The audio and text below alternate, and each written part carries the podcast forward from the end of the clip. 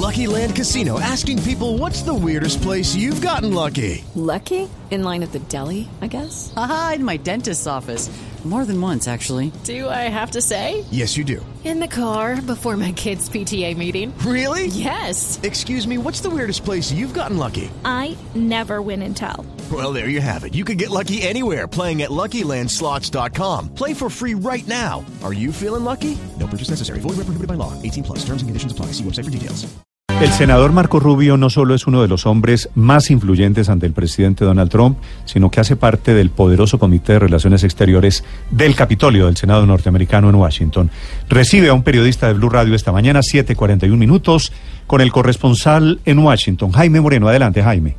Néstor, estamos en este momento abordando un tren interno del Congreso de los Estados Unidos en compañía del impulsor de todas estas sanciones económicas, políticas y diplomáticas contra el régimen de Maduro, con el senador Marco Rubio, a quien saludamos en este momento. Senador Rubio, muchas gracias por atendernos en esta entrevista para Blue Radio de Colombia. Eh, ¿Satisfecho con las últimas decisiones de la Casa Blanca respecto a PDVSA? Bueno, creo que son apropiadas. El propósito no es simplemente de castigar a Maduro. Ese dinero, la riqueza de Venezuela, le, le, pertenece al pueblo de Venezuela, no a Maduro y a la banda criminal que le encabeza. Están diseñadas para asegurar que no pueda seguir robando ese dinero y que ese, ese dinero sea disponible, esos fondos sean disponibles para el pueblo de Venezuela a través de su gobierno legítimo. Usted que ha estado colaborando en toda la estrategia y el diseño y tiene el conocimiento, ¿cómo se va a hacer para calibrar que eh, digamos, ese corte de los recursos no termine afectando al pueblo venezolano a nivel de asistencia humanitaria? Es que ese, ese, ninguno de esos fondos llega al pueblo de Venezuela. Esos fondos son 100% robados por lo que rodean a Maduro. Eh, ninguno de esos fondos han sido destinados para el pueblo de Venezuela ni ahora ni antes. ¿Están ya en este momento las cuentas a nombre de Guaidó, digamos las que tienen que ver con Estados Unidos? Bueno, eso tiene que establecer una junta directiva de ambas compañías, pero eh, eventualmente va a llegar ese, ese momento en que pueda tener esos fondos sean disponibles, no son para los Estados Unidos, esos son fondos que están disponibles al gobierno legítimo de Venezuela, que es el gobierno de, del presidente Guaidó. Senador Rubio, ¿ha generado alguna suspicacia el hecho de que en la presentación que hizo en la rueda de prensa del asesor de seguridad nacional John Bolton, en la libreta de apuntes, se ve un apunte que él dice 5.000 tropas hacia Colombia? ¿Eso hace parte, digamos, de una etapa posterior?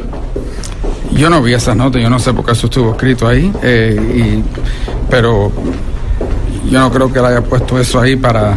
Es decir, si eso es el diseño que están haciendo, ¿para qué va a escribir eso en las notas si no va a anunciar algo como eso? Yo no, pero yo no, yo no he visto eso, tendrás que preguntarle a la Casa Blanca.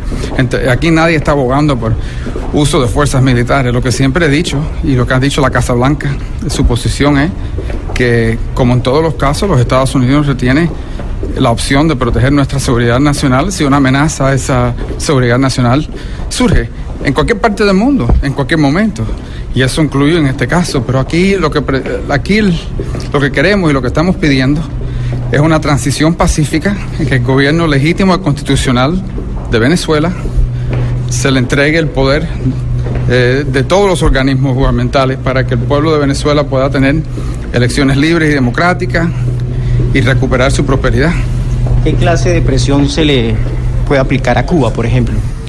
Bueno, Cuba está participando en todo, con mil millones de dólares al año que le paga el régimen de Maduro a Cuba para servicios de inteligencia y, y, y para reprimir al pueblo.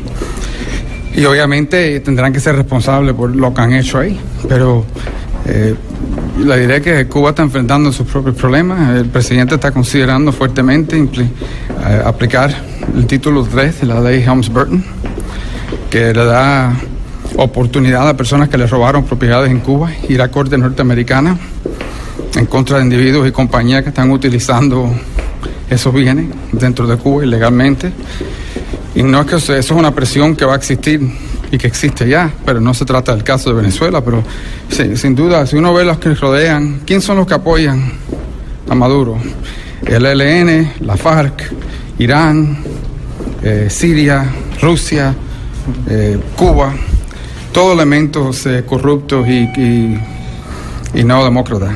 De, de, hecho, hubo una reunión de embajadores de el gobierno de Maduro con Hezbollah.